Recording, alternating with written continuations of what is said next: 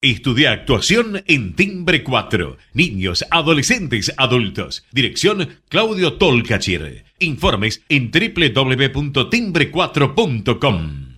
Proba Viaggio Expresso, el café 100% natural en cápsulas compatibles. Compra online en tiendaviaggio.com.ar. Con envío a todo el país o en su boutique ubicada en Salguero 2626 Palermo. Viaggio Expresso el verdadero sabor del buen café.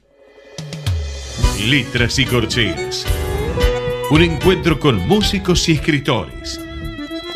Una hora para disfrutar de canciones y textos contado por sus autores. Letras y corcheas. Los jueves de 22 a 23 con la conducción de Hernán y Mario Dobri. bienvenidos a una nueva emisión de Letras y Corcheas.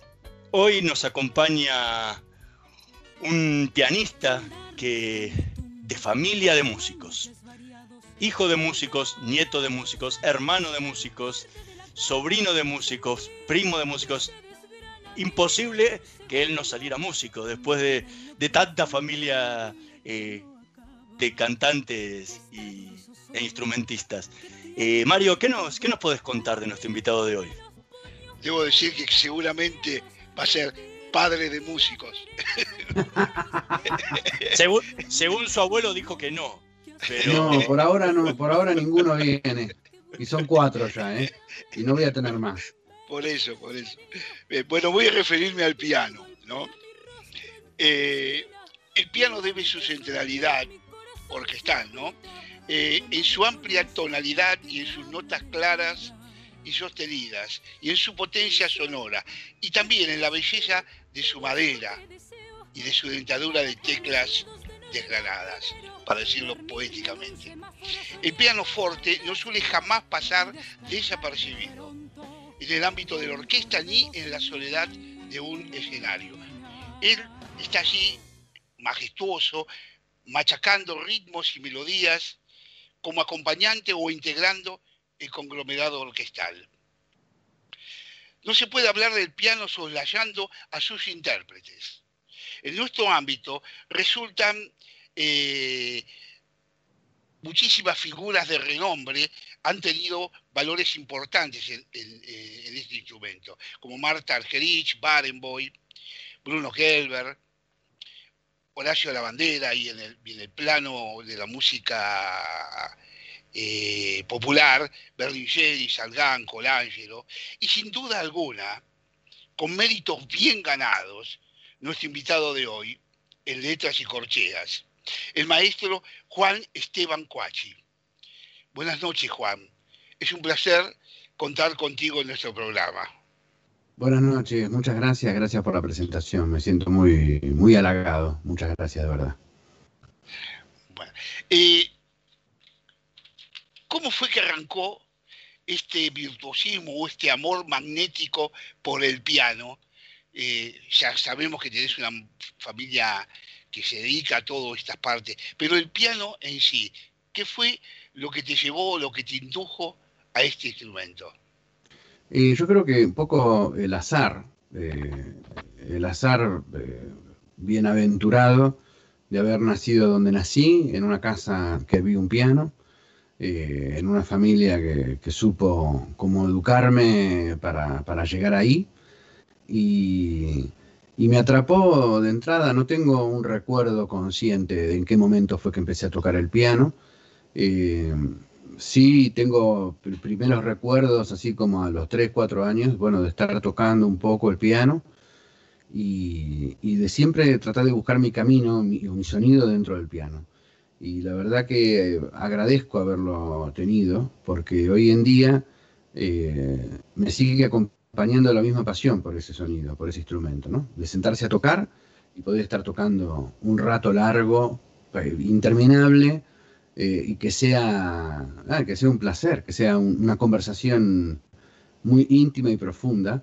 Este, yo tengo un, recital que doy desde hace ya varios años de piano solo, al cual lo titulo Enemigo íntimo. Eh, y, y es, es, una especie de enemigo íntimo, ¿no? De amor total, pero sobrepasa el amor, es otra cosa, es una extensión de uno. Entonces, el piano creo incluso que, que, vino antes de la música, quiero decir, eh, en mi caso, ¿no? Y que sobrepasa al, al, amor a la música. Tiene algo que ver también con una atracción fatal, si se quiere, este, pero fatal no, no, tiene por qué ser de muerte, ¿no? Sino porque no se puede zafar de ahí. Eh, tiene que ver con, un poco a veces creo con el, con el autismo, este, inclusive, ¿no? Con la manera de expresarse de uno solamente a través de ese lugar. Este, muchas veces, y cuando uno también se va poniendo más grande, a veces no encuentra las palabras ¿no? para poder hablar sinceramente con un amigo o con o con tu pareja o, con tus hijos. Y entonces, este, bueno, existe esto. Y ahí, y ahí entra todo lo que uno puede llegar a decir y más. Y por eso creo que, creo que ahí nace el piano. Pero nace, no, no tengo ni idea conscientemente en qué momento apareció. ¿Y qué sentís cuando tocas?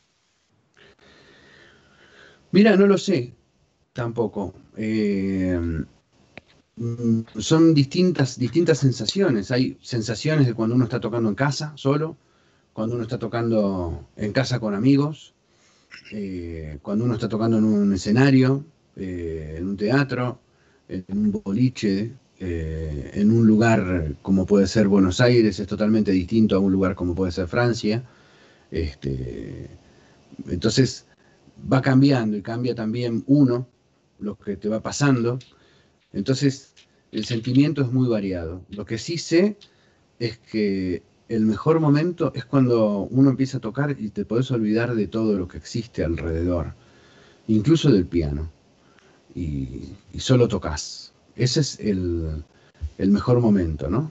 Lo que alguna gente lucha por, hacer meditación, este, creo que los músicos, los pianistas, tenemos esa suerte de poder tocar y de poder eh, en el momento meternos en ese océano sonoro que es el piano, donde parece que es un solo sonido, ¿no? Pero son tantos sonidos que, que, nada, también te, ofrece la locura, ¿no? Por un lado. Y eso siento, siento que, estoy navegando en un mar de sonidos. Eh, una cosa es el piano como instrumento y otra cosa es el músico como en la música, o sea, independiente del instrumento. He visto que en cada CD y en cada propuesta que has hecho en los escenarios, siempre hay una cierta tendencia a la inventiva, a la creación, a la búsqueda, eh, a la búsqueda de sonidos, de ambientes. ¿Cuáles son los elementos que te motivan y te llevan a esa búsqueda de sonidos, independiente del piano, esa búsqueda tuya, ¿no? Sí, sí, sí, te entiendo. Creo que es una muy buena pregunta la que me haces, porque el otro día lo estaba hablando con un amigo de eso. Yo no sé bien de dónde viene esa, esa necesidad de buscar. No sé si tiene que ver con algo, llamémosle genético, pero no creo, muchas veces creo que es cultural, creo que pertenezco a una, a una pequeña parte de, una sociedad porteña, eh, nacida en los años 70, educada en los años 80, y, que crecimos eh, con una creencia que tiene que ver con el trascender y con buscar. Eh, creo que está arraigado en ese, en ese gen y no en un gen más biológico o más mágico, si se quiere. Eh, sí es cierto que yo me siento muy cómodo con la propuesta cuando tiene que ver con la investigación o con el desafío. Incluso, bueno, como vos bien dijiste, la mayoría de mis conciertos eh, contienen eh, una gran parte de improvisación, de lanzarme a la piscina y ahí sí también tiene que ver con una educación este, casi moral de que sea de verdad esa improvisación, ¿no? No que no sea una repetición de algo que uno ya hizo. Sino de verdad a buscar sonidos. Entonces, muchas veces, por ejemplo, cuando empiezo a tocar, arranco de esto. Y arranco, ah, y dentro de esa bola sonora,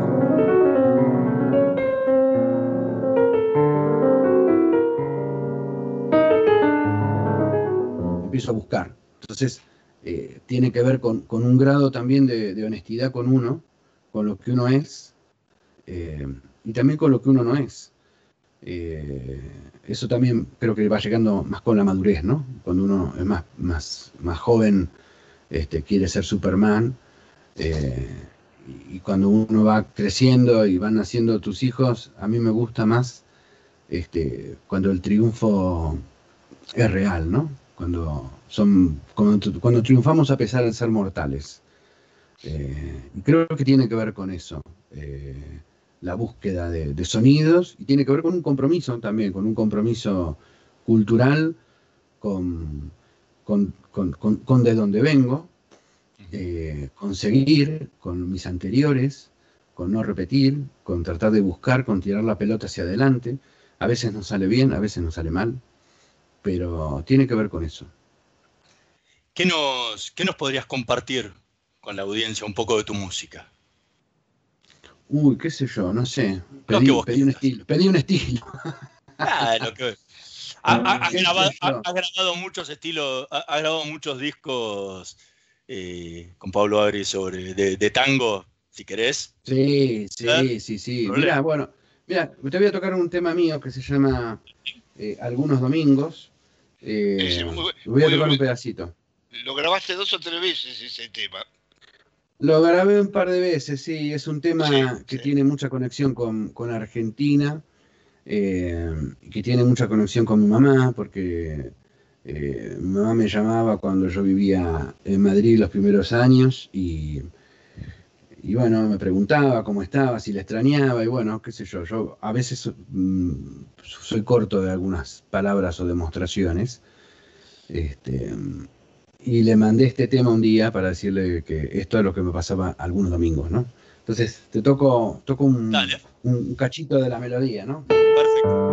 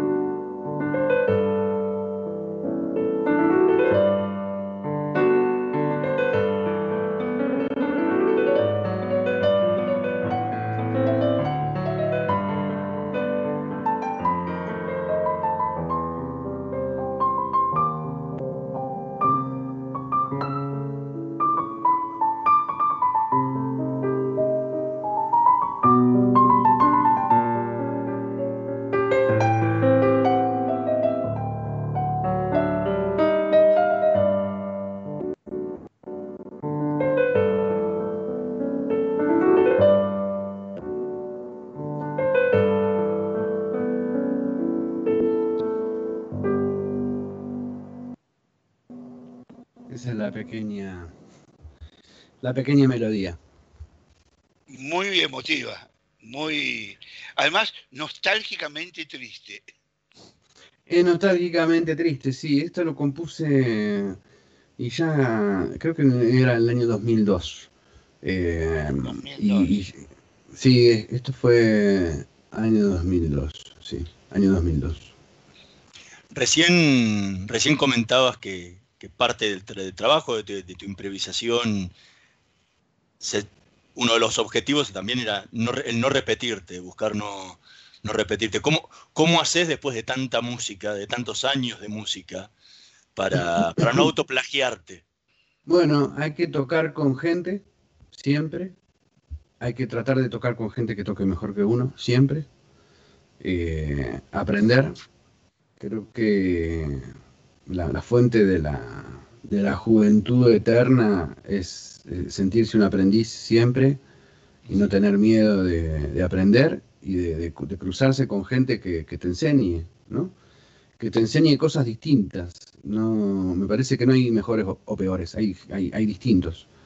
Entonces, eh, qué sé yo, juntarme con Pablo Agri a tocar, eh, aprendo muchísimo. Juntarme con Marcelo Mercadante a tocar, eh, aprendo muchísimo. Con Sandra Luna aprendo muchísimo. Con mi papá sigo aprendiendo muchísimo. Porque aparte de esa gente, por ejemplo, no sé, con Pablo, eh, tocamos hace más de 10 años juntos. Eh, ni Pablo es el mismo hoy, ni yo soy el mismo de hace 10 años. Entonces cuando nos encontramos somos gente distinta, que estuvo tocando otra música y que, que estuvo tocando con otra gente. Entonces aprendemos cosas nuevas y, a mí me gusta ser esa esponja y escuchar. Puedes escuchar música, hay que escuchar mucha música, hay que escuchar a la gente joven lo que hace eh, y no quedarse tanto escuchando lo que hicieron los anteriores, ¿no? Es, buenísimo, por supuesto, toda la, obra que existe, pero, pero poder seguir escuchando lo, lo, nuevo que sucede y tratar de tocar con esa gente que toca que toca distinto, tratar de meterse ahí, de aprender. Eh, a mí me sirvió mucho tocar muchísimas músicas y me sirve muchísimo porque eh, tengo, en vez de tener un conejo en una galera, tengo varios conejos y tengo un león y tengo una gallina y tengo distintos animales y varias galeras. Entonces, bueno, a la hora de, de ponerse a tocar puede venir de donde venga la influencia, ¿no? Entonces, este, qué sé yo, puedo empezar por una cosa media flamenca y puedo ir medio en tango, puedo agarrar folclore, puedo unir esas cosas también. Entonces, eso eh, me parece que, es lo que pude lograr. Y ya, y ya te digo, la repetición como la invención es una propuesta, no es que se logre. Muchas veces nos proponemos y no lo logramos, no logramos no repetirnos.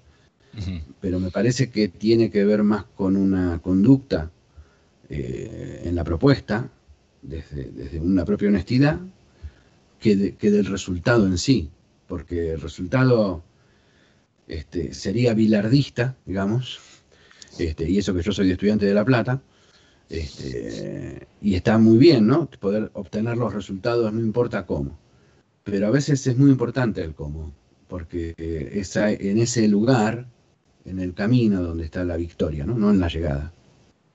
Recién decías de, todo lo que aprendiste. ¿Qué aprendiste de tus años con Rafael?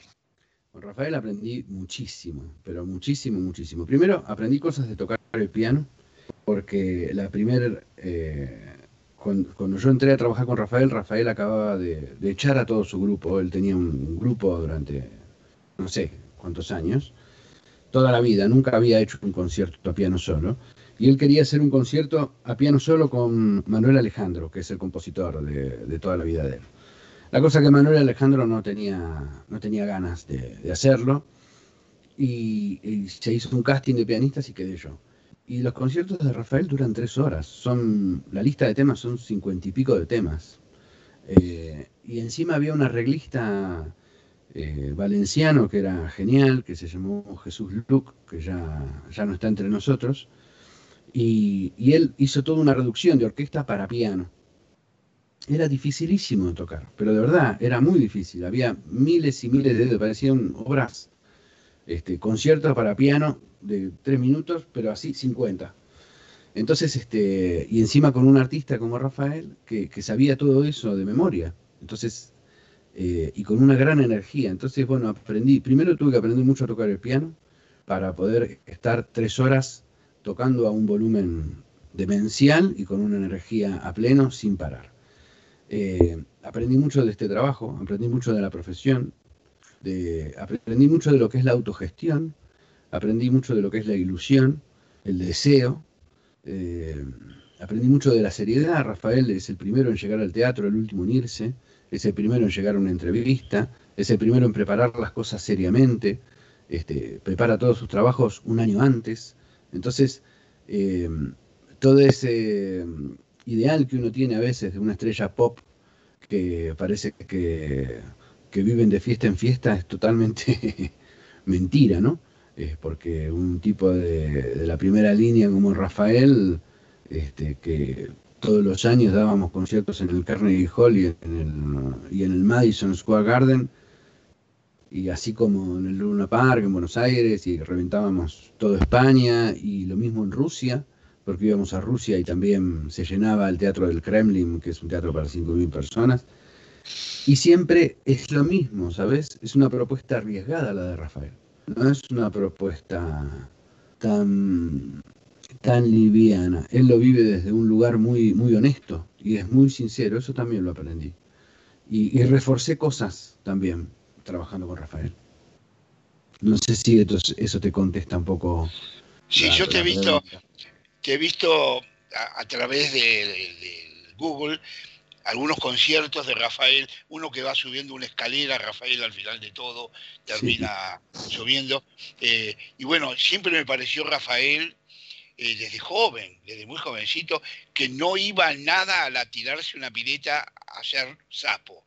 No, preparaba nada, no, nada. No, no, no, no, nunca. Mirá, un día estábamos ensayando, por ejemplo, todas las giras, eh, ensayábamos dos semanas eh, todos los días, durante seis horas, siete horas del grupo, ensayábamos todo el repertorio y después nos íbamos a un teatro una semana y se ensayaba luz y sonido y todo. Se ensayaba de nuevo durante una semana y después salíamos de gira, no ensayábamos más.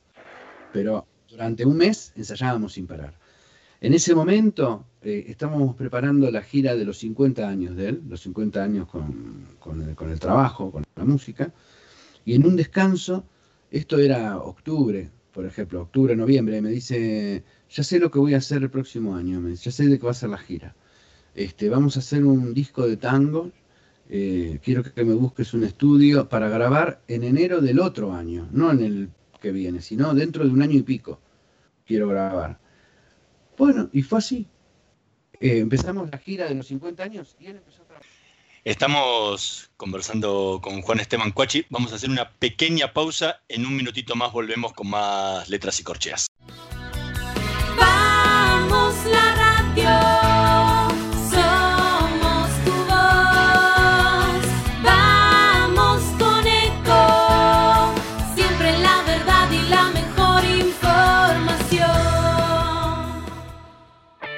Omint Digital la primera plataforma online para cotizar y comprar un plan médico con cobertura nacional para vos y tu familia.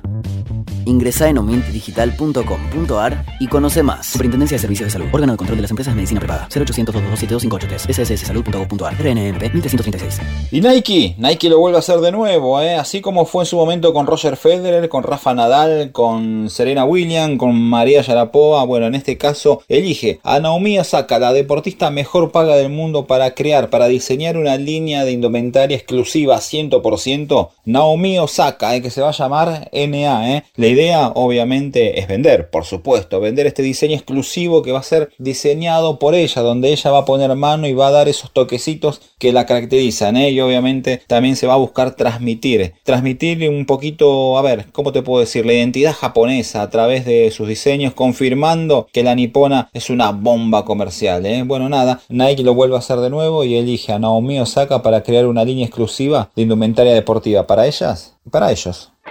Omint Digital, la primera plataforma online para cotizar y comprar un plan médico con cobertura nacional para vos y tu familia. Ingresa en omintdigital.com.ar y conoce más. Superintendencia de Servicios de Salud. Órgano de control de las empresas de medicina prepaga. 0800 227 sssalud.gov.ar. RNMP 1336. Podés vernos en vivo en ecomedios.com. Ecomedios.com. Contenidos audiovisuales. Conectate con nosotros. Contestador 5 254 2353. Letras y corcheas. Una hora para disfrutar de canciones y textos contados por sus autores. con la conducción de Hernán y Mario Dobri.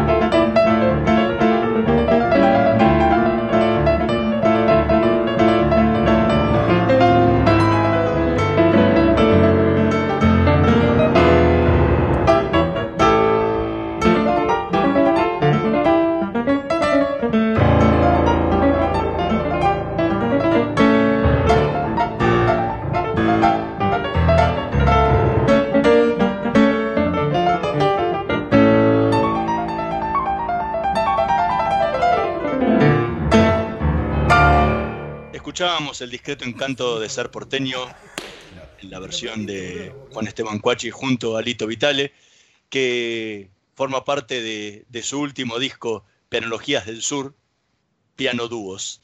Eh, ¿Por qué este tema? ¿Qué, ¿Qué recuerdo tenés de la grabación de este tema con Lito?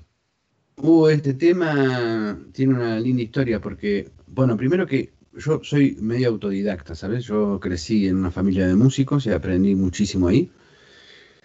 Y después, eh, un día, cuando yo tenía 10 años, lo vi tocar a Lito Vitale, que tenía 11. No, no, pero bueno, que, que no- tampoco, que no era un señor, ¿viste? Que era un chico, un chico joven, tendría 20 años. Lito, creo que Lito tiene 10 años más que yo, o, algo así. Y, y me volví loco, porque yo conocía a los pianistas de tango, como Salgán, como Berlingeri, como Colangelo, que eran señores de traje, que tocaban fenómenos, pero que era otra onda, ¿no? Y el Lito en ese momento era un chico de pelo largo, flaquísimo, que tocaba un piano eléctrico, que era un Yamaha CP70, que tenía cuerdas y todo, pero él lo tocaba y tocaba con palillos y bueno, era, yo no había visto nunca nada de eso. Y al otro día empecé a ser alumno de su papá, de Dombi, de Rubens Vitale, que fue un, un genio absoluto, un genio absoluto. Y fue el único maestro que tuve yo, eh, así como maestro. Eh, fue Dombi, que, con la cual estuve dos años yendo a su casa. Eh, y entonces con Lito tengo una relación muy profunda de todo lo que siento por él, ¿no? Es un pianista que, que admiro muchísimo desde siempre. Eh, y es el único pianista que logra hacerme poner nervioso. ¿Sabes? Eh, yo no me pongo nervioso tocando el piano nunca, ni aunque esté adelante de Marta, este, ni, ni adelante, no, me importa. Este, pero Lito me, te impone, ¿viste? Y, y entonces cuando planteé hacer este disco, este disco era un homenaje a los, a los pianistas, al piano argentino y a los maestros que yo había tenido, que yo sentía que me habían influenciado de alguna manera. Por eso está Colangelo, por eso está Fernanda Morelo, por eso, bueno, en fin, eh, Miguel Ángel Barcos, bueno, no me quiero olvidar de nadie, este, Leo Sujatovich, por supuesto. Y bueno, entonces, eh, Li- eh, Luis Ascot, gracias. Este, y entonces, bueno, el Lito era una cita obligada. Y con cada uno, el desafío mío personal justamente, era con cada uno hacer una obra de ellos, ¿no? Algo que ellos quisieran, que por supuesto me gustara a mí también, pero algo de ellos y como ellos quisieran. Entonces, eh, enseguida Lito me dijo que sí, que sí, y le digo, bueno, un tema tuyo. Me dice, bueno, vamos a hacer este, y me dice, yo te escribo un arreglo para dos pianos. Y me escribió un arreglo para dos pianos donde me, me liquidó, porque era, tenía momentos muy difíciles, ¿viste? Tanto que en un momento estábamos grabando y le digo, escúchame, ¿vos cómo haces tal cosa, no? Y me dice, no, no, yo eso no lo hago. claro, sí, guacho. Yo lo, es- escribo, pero no lo Claro, hago. ¿cómo haces esto con las dos manos? Es imposible, ¿viste? Y, y, y es lindo porque en la grabación, bueno, como escucharon en el final, hay un pequeño insulto que yo le digo Eso, a, que- al Lito, que le digo. "Qué hijo de puta, ¿viste? Exacto. Y él, y él me dice, o le digo la puta que te parió Vital, algo así, y él me dice, te lo aprendiste de memoria. Y era verdad, porque yo trataba con cada uno de los invitados que venía a grabar de, de saberme las cosas de memoria, ¿no? Eh, me parecía que tenía que ver con un respeto de estudiarme la obra y de saberlo de memoria. Pero lo del Lito sí, fue muy emocionante y, y bueno, fue un, te- un temazo, ¿no? Después en vivo, cuando hicimos la presentación en vivo, el Lito no podía venir porque tenía un concierto ese mismo día y ese tema lo tocó Leo Sujatovich y también lo hicimos bárbaro. Salió genial, ¿viste? Lo tocamos a dúo con Leo eh, y estuvo buenísimo. Casualmente de ese CD, que realmente es maravilloso, eh, te iba a preguntar, los arreglos de todos los temas eh, que hiciste con cada uno, creo que con el único que repetiste tres temas fue con Asco, ¿no?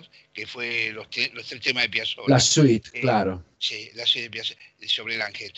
Eh, ¿Los arreglos eran tuyos o eran los arreglos de cada uno de ellos? Mira, ¿Cuánto había que- libertad también? Sí, sí, te entiendo, te entiendo, te entiendo. Mira, arreglos como arreglos, estaba el del Lito, que escribió él, el arreglo, que me lo mandó y que yo me lo estudié. eh, lo que grabamos con, eh, con Fernanda Morelo, está todo escrito por mí. Eso es una obra mía para que la escribí. Hice un arreglo para dos pianos una vez que tocamos un concierto con, con Horacio La Bandera. eh, y, y para tocar a dúo yo escribí eso y bueno, lo grabamos con, con Fernanda. Y después todo lo demás fue hecho a medida. Por ejemplo, con Luis Ascot, este, le dije, bueno, quiero grabar con vos lo que vos quieras. Y él me dijo, bueno, si querés grabamos la suite eh, del Ángel. Eh, pero ¿Con ¿cómo vas a lo hacer? mismo? ¿Con barcos Con lo barcos, mismo? con barcos lo mismo, por ejemplo, el mismo, eh, con Colangelo lo mismo, el mismo ejemplo que te voy a contar. Entonces yo, yo le dije, bueno, mira, vos toca lo que vos tocas, tú tocas lo que tú quieras tocar. Perdón que hablo medio español, medio argentino. Eh, digo, tú toca lo que tú quieras tocar, o sea, como tú lo tocas. Y yo alrededor de eso escribo un arreglo para piano. Entonces, en el caso de Luis, lo escribí, en el caso de Colangelo, lo escribí tal cual. eh, y en el caso de Colangelo fue espectacular porque no lo ensayamos, ni lo ensayamos. Lo que está grabado en el disco es la primera y única toma del tema. Eh, después creo que lo volvimos a tocar un poco, pero ya la, primera vez eh, lo tocamos, él no había escuchado lo que yo había escrito y, y nunca lo habíamos tocado juntos. Eh, y con Miguel Ángel Barcos también fue más improvisado de mi parte eso, no lo, no lo, no lo escribí, el arreglo. Como ping-pong tampoco, con ping-pong lo ensayamos bastante con Leo, con ping-pong hicimos un par de ensayos eh, sobre, sobre eso. Este, con, bueno, sí, casi todo fue así, un poco lo que ellos tocan y yo me meto alrededor a, a hacer un poco de ruido. Eh, el, el CD este, ¿lo grabaste antes en estudio o porque después lo, lo presentaste en el CCK, ¿no? Eh, Sí, lo presentamos eh, en La Ballena. El año pasado estuvo- lo presentaste, ¿no? Eh, el año eh, pasado, en el el mes de abril, creo, si no me equivoco, en el mes de abril fue. Sí, creo que era en el mes de abril. Y, y por suerte se filmó y por suerte ahora está subido en una plataforma que se llama Selecta, que es el Netflix de, de la música clásica, y está el concierto ahí. Eh, Pero lo y- grabaste antes en estudio. y lo grabamos, pero lo grabamos antes, lo grabamos un año antes, mismo en el CCK, porque la verdad que Ah, eso se lo debo, te, quería, pe- te quería preguntar dónde lo grabaste, mirá, se lo debo, se lo debo a Gustavo Mossi, porque a Gustavito, sí. Él, sin ningún tipo de problema, se dio la sala argentina, que es la sala que está abajo del CCK, eh, que es una sala preciosa, que suena genial, con los dos pianos. Y bueno, nos dieron tres o cuatro días para grabar. Y, y bueno, así fue. En tres o cuatro días grabábamos, grabamos lo- todos los temas. Muy buen sonido, muy buen sonido. Sí, sí, eso Mariano Bellogarian, que fue el técnico, Sí. este, y que hizo un trabajo espectacular y también todo este trabajo de los pianos, a quien se lo debo realmente es a mi papá, porque él, él quiere que yo grabe un disco de piano solo, pero yo no quiero grabar un disco de piano solo porque me da miedo. Entonces este, le, dije, le vendí, digamos, la idea de hacer un disco de piano, de dúos de piano, y eso le encantó. Y entonces dije, eso, mira, ayúdame a hacer esto. Y bueno, mi viejo, que, um, que es un genio de la adoración, eh, hizo todo lo posible por, por hacerlo, ¿no? Entonces consiguió lo de Mossi, lo de la sala, quien lo grabara. Nada, se movió como un, como un genio, hizo una, una producción espectacular. Ahora, venís de abuelo músico, padre músico, vos músico. ¿Hay, hay un sonido cuachi? ¿Y en qué consiste? Mira, eh, sabes que hace poco también estaba pensando en eso. Yo no sé si hay un sonido cuachi. Lo que sí sé es que hay una actitud ante la música eh, de los cuachi. La actitud ante la música tiene que ver con el trabajo del músico, que no es el del artista, es otra cosa distinta. El músico es un músico, un artista también puede ser músico, porque sí, pero el músico tiene más que ver con un obrero de la música, con alguien que está preparado para hacer música, como lo estaba Hugo Pierre, por ejemplo, gran músico argentino, como lo estaba Roberto Pancera, eh, como lo está Leo Sujatovich o Lito Vitale hoy en día, digamos, músicos. Eh, creo que esa, ese es el gen, por lo menos familiar, eh, que siento con respecto a los cuachi, que tiene que ver con eso, que tiene que ver con el trabajo, con no creerse veleidades extrañas eh, que, entornan hacia lo artístico, eh, y que tenga un, un, consenso propio y personal la música que uno hace, que esté de acuerdo con uno la música que uno hace. Eso creo que tiene que ver con el sonido cuachi. Espero que no tengamos un sonido propio entre los tres, por ejemplo, abuelo, papá e hijo, porque sería nefasto que en 100 años hayamos tenido un solo sonido. ¿No? sería, sería una catástrofe que después de mi abuelo no haya pasado nada. Por suerte creo que pasó. Este, pero me parece que así en esa conexión de los tres tenemos la cosa de escribir música y de tratar de ser lo más honesto a la hora de escribir la música. Cuando arreglamos también, de arreglar música sin tratar de no copiar, por más que uno copie, porque uno copia siempre, pero bueno, tratar de no ir ahí, no ir al robo directamente, ¿no? Tratar de que pase por uno, eso, el lápiz. ¿Qué, qué, qué otra cosa nos podrías compartir de, de tu obra? De tocar así ahora. Sí, otro, pe- eh, otro pedacito. Mira, te, una- te toco una cosa chiquita, a ver qué te parece, si querés después te sigo tocando. Esto es una cosa que se llama Tierra Quemada. Es un mix entre la música andaluza y, y Que está la sie- música están siempre, argentina. siempre en la trinchera. Están siempre en la trinchera. Ese lo grabé con Marcelo Mercadante y después lo escribí para, eh, para orquesta sinfónica, pero no lo tengo grabado con grupo grande. Es uno de los próximos proyectos va a estar grabado, pero más o menos es así. Mira, a ver.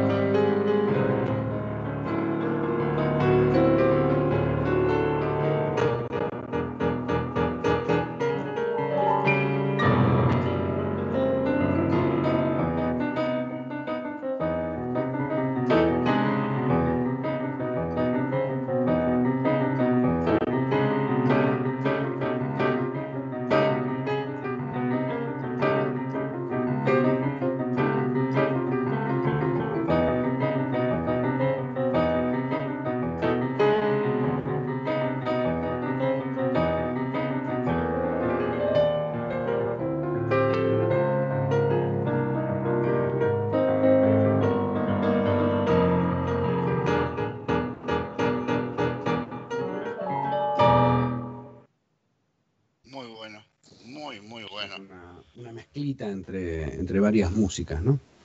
Ahora, Este, vos sabés que me hiciste acordar, hablando de este, el CD este, siempre en la trinchera, la forma de trabajar en este CD, de tener de pronto un motivo musical y el motivo musical se va repitiendo y se va reactualizando, reformulando, tanto cuando para el bandoneón como para vos cuando se entrecruzan.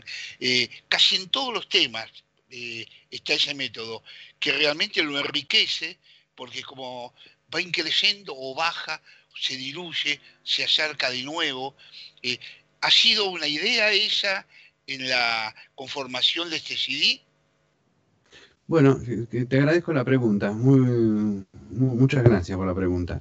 Eh, mira, sí, porque cuando nos juntamos con Marcelo, que nos conocemos hace muchos años y trabajamos mucho juntos y hemos este, perseguido muchos cantantes juntos, eh, decidimos hacer este trabajo este, de los dos y dijimos, bueno, pero para, no hagamos nada que hayamos hecho, no hagamos ninguna música que hayamos escrito antes, eh, ni ninguna música de otros. Hagamos, hace cinco temas vos y cinco temas yo. Entonces, este, yo me fui a, Miami, que tenía unos conciertos sinfónicos con, con Paloma San Basilio, y en esa semana escribí los cinco temas, y él en esa semana escribió los cinco temas. Y nos volvimos a encontrar y los tocamos. Y la, la propuesta era también escribir solamente las melodías y las armonías, no escribir arreglos, eh, tocarlos, desarrollarlos. Después nos fuimos eh, una semana a Suiza, a la casa de, de una amiga cantante que se llama Gabriela Vergallo, que tiene un teatro en su casa, tiene un teatro en el jardín. Es una Este, amiga un lugar mía. espectacular. Ah, ¿sí? Vino a comer a casa con el marido, ¿lo viste? Ah, con Nico. Sí, lo viste, que una bárbara que, una barba que te supera a vos. No, sí, sí, sí, ni hablar, ni hablar. Nico es un gran amigo. Bueno, ellos dos son grandes amigos. tipo, muy buena Y gente. estuvimos, estuvimos en su casa eh, una semana ensayando este disco, preparándolo y armándolo. Entonces creo que eh, se dio de, de- de una manera natural, de tocar los temas y de, y de moverlos, ¿viste? De moverlos, de ir recreando en cada estrofa, si se quiere, o cuando vuelve a repetirse la idea, de una manera distinta, cambiándole la armonía, cambiándole cosas melódicas, sí, así fue.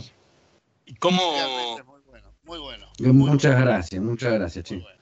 y co- y cómo, cómo es tu proceso de, de trabajo para la hora de componer? ¿Cómo, cómo Ah, arrancás desde que mi- surge la idea hasta que termina de plasmarse la melodía? Mira, eso es muy, es muy anárquico en mi caso. Tengo momentos donde me pongo con un método, por ejemplo, y me levanto muy temprano y escribo. Tengo otros momentos en los cuales viene cuando puede.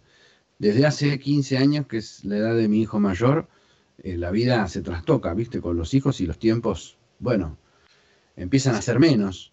eh, y, y te empezás a arrepentir de todo, el tiempo que perdiste. Decís, uy, mirá todo el tiempo que me pasé en el sofá mirando la tele, ¿no?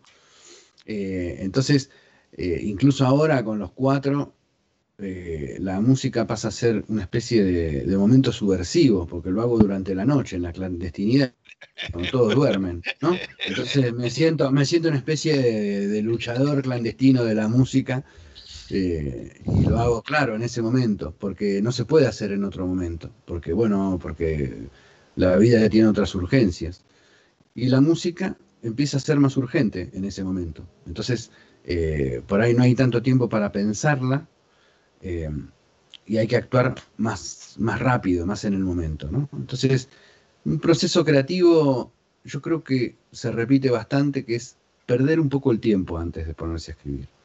Dar vueltas, ¿viste? Dar vueltas, eh, no, no, no, no lanzarse a, a- escribir sí o sí, sino a dejar que, que madure la idea, que madure la idea lo más, lo más que se pueda, ¿viste? Eh, con los arreglos, por ejemplo, pasa igual.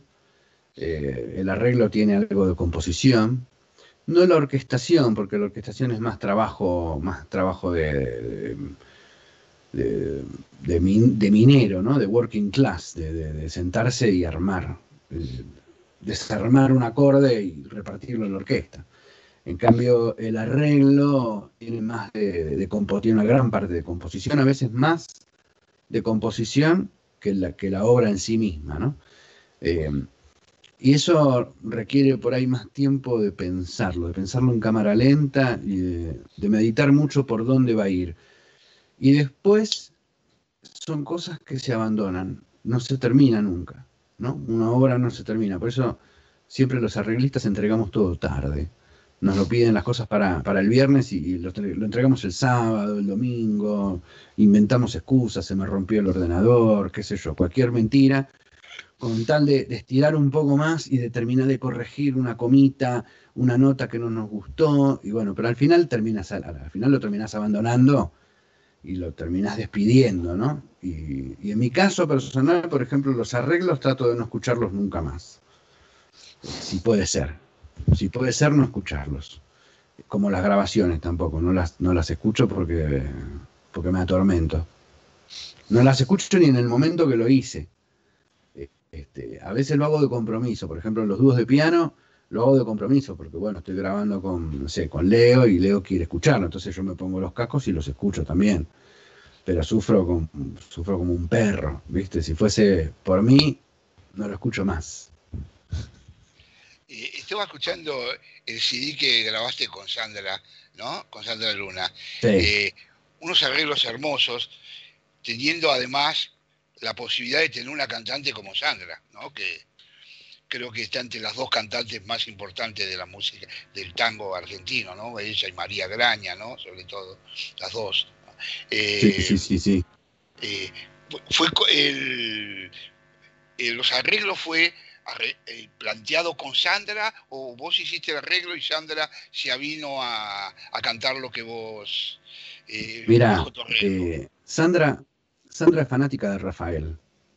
Y, y fue a ver a Rafael al Gran Rex la primera vez que yo fui con Rafael al Gran Rex, a Argentina, de gira. Y al otro día me cruzó por la calle de casualidad, cruzando Coronel Díaz. Yo estaba paseando por Buenos Aires antes de, seguir la gira con Rafael y me gritó, este, sos un animal, me gritó por la calle. Y yo me asusté, ¿viste? Porque no, no, no reconocí. Me dice, soy Sandra Luna. Y, ahí la reconocí. Y le digo, ay, digo, me encanta cómo cantás, qué sé yo. Nos juntamos eh, un par de veces a, comer este, en la casa. Sandra cocina increíble, hace una pasta frola que te morís.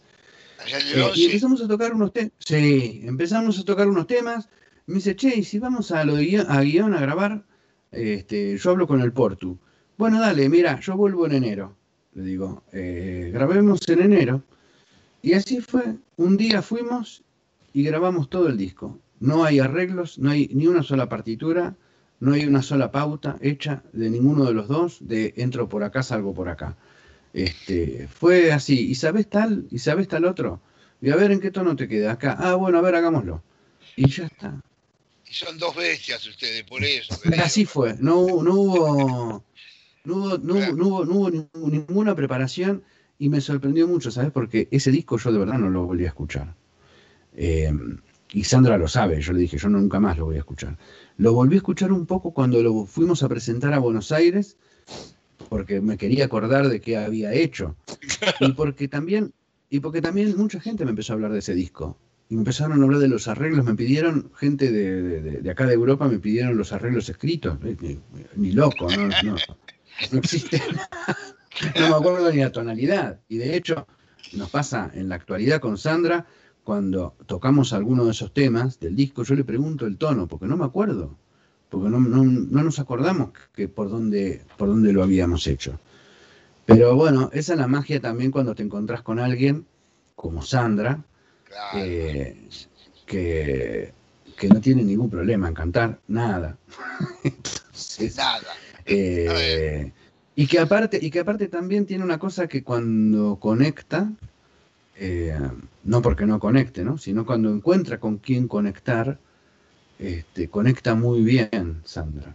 Entonces, este, ahí fue un, nada, un encuentro de, de almas de, de toda la vida, qué sé yo, ¿viste? Y ojalá, ojalá pueda seguir trabajando con Sandra mil veces porque es un, es un placer y somos los dos dinamita, ¿viste? Hicimos un concierto en Tarbes hace un par de años y en un momento la cara de los dos era, parecía que nos íbamos a agarrar trompada con la gente, ¿viste? De la, de, de- de la emoción que, que había, ¿viste? Y ella también te va pidiendo, ¿viste? Te va pidiendo, te- habla con el músico, ¿viste? Eh, conversa con el músico.